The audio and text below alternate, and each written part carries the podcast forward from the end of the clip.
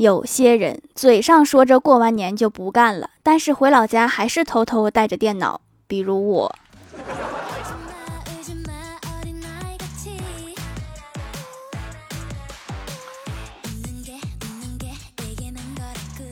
Hello，喜马拉雅的小伙伴们，这里是糗事播报周二特萌版，我是你们萌逗萌逗的小薯条，我回来啦！你们真的是哈，催更都催到我的抖音去了。可能是这几天我在抖音和流浪猫玩的太开心，还不更节目，你们看见我就生气是不？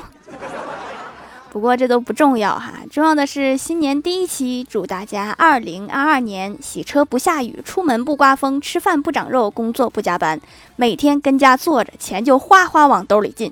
下班回家进小区就是车位，早上起来没有骚扰电话，晚上睡觉媳妇儿不找麻烦，万事顺意，猫年大吉。然后你们就祝我下个礼拜粉丝破百万就行，要是不实现，我就拿着板砖拍你们家玻璃去。刚才看了一下淘特的年度报告，一年替我省了两千多，差不多是我的一个月工资。也就是说，只要我买的够多，就可以少上一个月的班儿。我这个头脑真是不当会计都可惜了。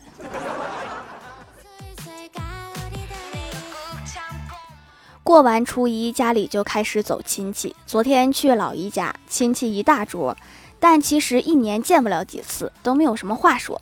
刚开始大家逗小朋友还其乐融融，后来小朋友吃完饭出去玩了，一桌大人喝酒吃菜无话，就陷入了沉默。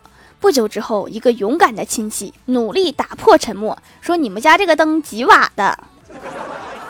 真是没有啥可唠的了，连孩子的成绩都问完了。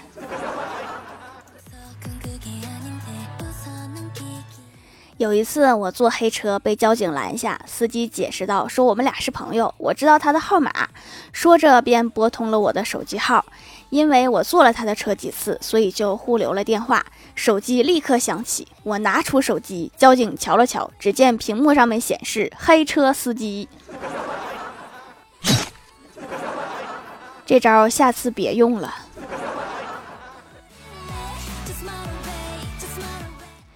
前几天无意间看到老爸在看球赛，我就问谁和谁踢，老爸说中国队和越南队踢。我一听就来了兴趣，看了一会儿，我感觉中国队踢得挺好的，一直在进攻。我老爸瞅了我一眼，说：“穿红色球衣的是越南队。”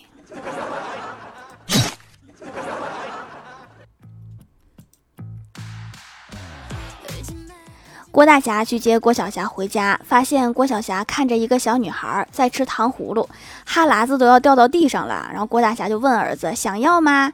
想要，爸爸给你买。”这时郭小霞犹豫了半天，艰难地抬起头说：“爸比，你可考虑好了，贩卖儿童是犯法的。你不是馋糖葫芦吗？”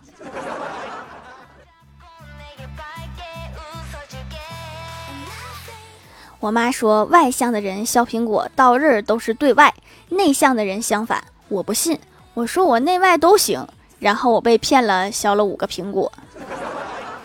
什么内向外向，他们只是想吃苹果，不想削皮儿。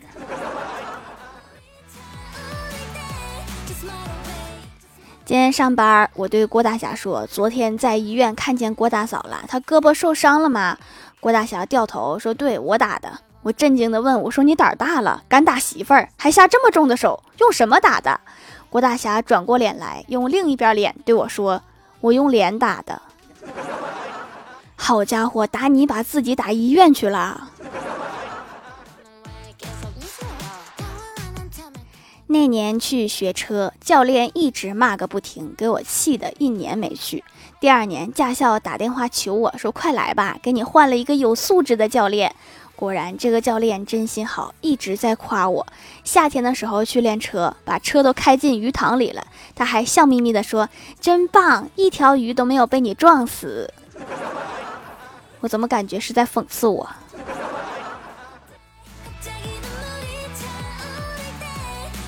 邻居大妈给我哥介绍了一个对象，说是空姐，兴奋的我哥一宿没睡好。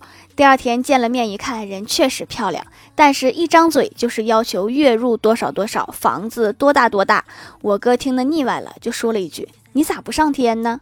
空姐优雅的一笑说：“我今天休息呀。” 不休息的时候，确实在天上。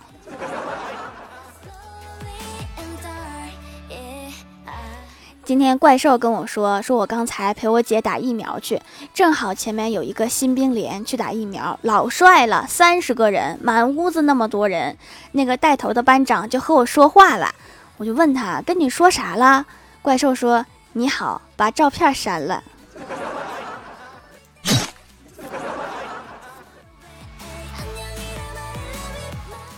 我老爸年前参与了一个民间投资，号称是百分之二十年化收益率。我一直劝他，这肯定是骗局，然后就一直不听。果然今年爆雷了，现在本金拿不回来，报案维权。正想教育一下他，老妈说，本来觉得亏了几万，心里挺难受的，但是想到你去年炒股几万也跌没了，心里又好受了一些。我这个不一样，我这个还能涨回来。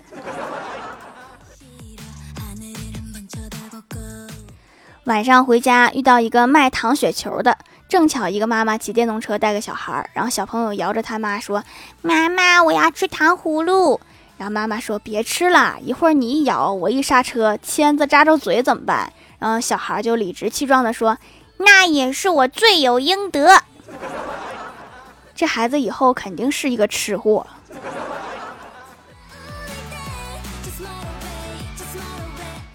小时候比较淘，挨了无数次打。有一次，老妈让我去买一斤糯米粉包汤圆儿，我贪吃买了半斤，其他的钱买零食了。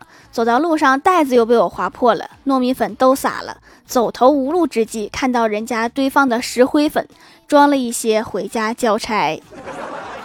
现在我还记得我爸体贴的跟我妈说的那句话：“说你先歇着，我来打会儿。”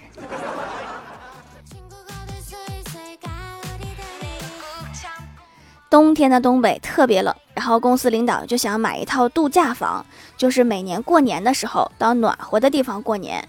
他找了一位房产经纪人，经纪人说：“我给你推荐的这套房子非常靠近海岸，而且这房子有一个妙处。”然后领导就问：“哈，什么妙处呀？”经纪人说：“涨潮的时候是四层，退潮的时候是五层，那不就是淹了一层吗？”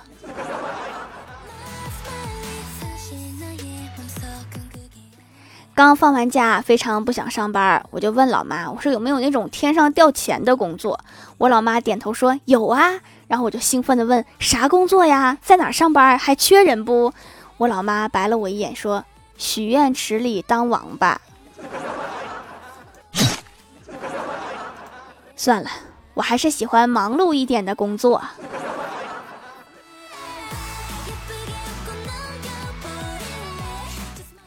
嗨喜马拉雅的小伙伴们，这里依然是糗事播报周二特蒙版。想听更多好玩段子，请在喜马拉雅搜索订阅专辑《欢乐江湖》，在淘宝搜索“蜀山小卖店”，数是薯条的数，也可以支持一下我的小店，还可以在节目下方留言互动，还有机会上节目哦。下面来分享一下听友留言，首先第一位叫做那些时光，他说：“条啊，刚刚进来的时候发现一个评论也没有，结果我刚评论了一句。”是沙发吗？然后下面突然蹦出无数条评论，哎呀妈呀，吓死我了！这网速，我这住在沙发上的人还挺多的。下面叫做呆若木鸡约蝉，他说：“条条有魔法呀，节目时长只有十四分钟，我每次都是听好几个小时都播不完，好神奇呀！大爱条条。”如果没猜错的话，你应该是设置了循环播放。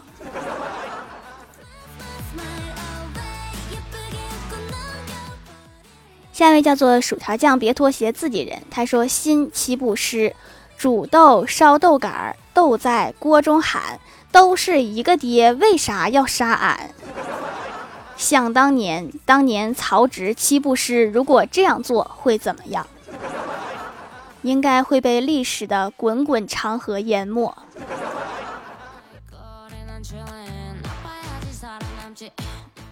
下一位叫做 T 二幺幺五七八幺，他说听节目说手工皂好，淘宝搜了一下，咱们家竟然还是手工皂分类扛把子，太权威了。小薯条混的真不错，买了四块美白的皂皂，用完照镜子就感觉我全身发光。然后我妈就问我，她新换的灯泡亮吗？然后我问客服，客服说美白起效是根据每个人皮肤代谢快慢，好吧，是我心急了。是吗？我都这么权威了吗？我记得我原来只是冷制手工皂的扛把子呀。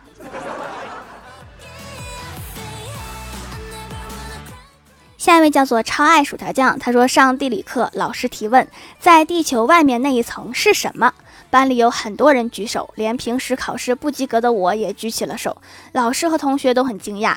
老师跟同学说：“我难得举一次手，就由我来回答问题。”我站起来之后回答：“香飘飘奶茶。”然后就没有然后了。完了，这个香飘飘不会被孩子家长给举报了吧？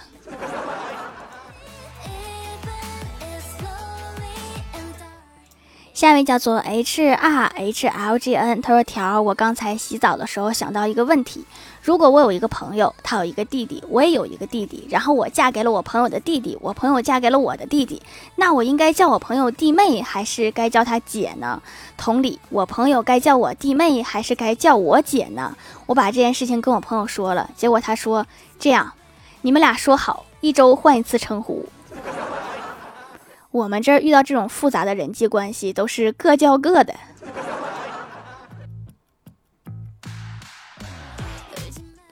下一位叫做快乐的小土豆一百，他说一边追剧一边刷手机，错过关键剧情，倒退时不小心倒过头，等待关键剧情时刷手机，再次错过关键剧情。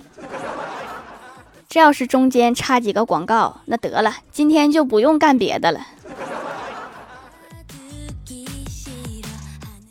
下一位叫做小婷同学，她说本来是买来祛痘的手工皂，取快递的时候闺蜜就来我家把我的皂皂截货走了一块，还好我还有三块，活动是买三送一，我单方面决定闺蜜那块是送的，祛痘快速，一个多礼拜就起效了，红痘痘都变得不那么红了，也没有长出来新的，还好我买的多，然后就疫情了，快递都进不来了，小薯条用心做好产品。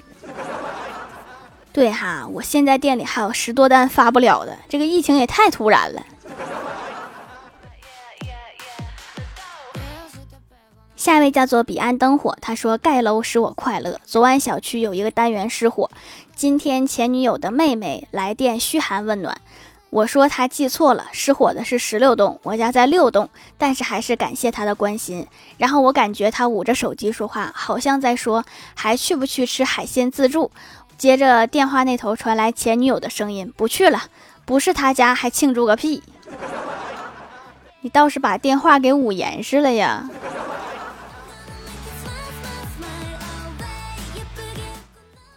下一位叫做 A 君伪君子，他说今天路过一家奶茶店，看到招牌上写着“带女朋友来打九五折，带老婆来打九折，两个都带免费”。两个都带，腿打折。下一位叫做樱桃味的西瓜酱，他说小仙儿因为长得不太好看，每天上班都要化妆。有一天起得太晚了，还没有来得及化妆就去上班了。郭大嫂看到了，说：“哎，大妹子，你快点告诉我黄小仙儿去哪儿了？你把他怎么了？”这还不是重点，那天小仙儿还被老板算了旷工。这不是化妆啊，这是换头啊。下面来公布一下上上周七五九节沙发是沙雕的一只山，盖楼的有地灵喵幺八三七五六八 S O X O 薯条酱别拖鞋自己人小格子与小金子宁小萌不萌呀蜀山派小心呀彼岸灯火五个不认识字的神秘用户。樱桃味的西瓜酱，感谢各位的支持。好了，本期节目就到这里了。喜欢我的朋友可以点击屏幕中间的购物车支持一下我。以上就是本期节目全部内容，感谢各位的收听，我们下期节目再见，拜拜。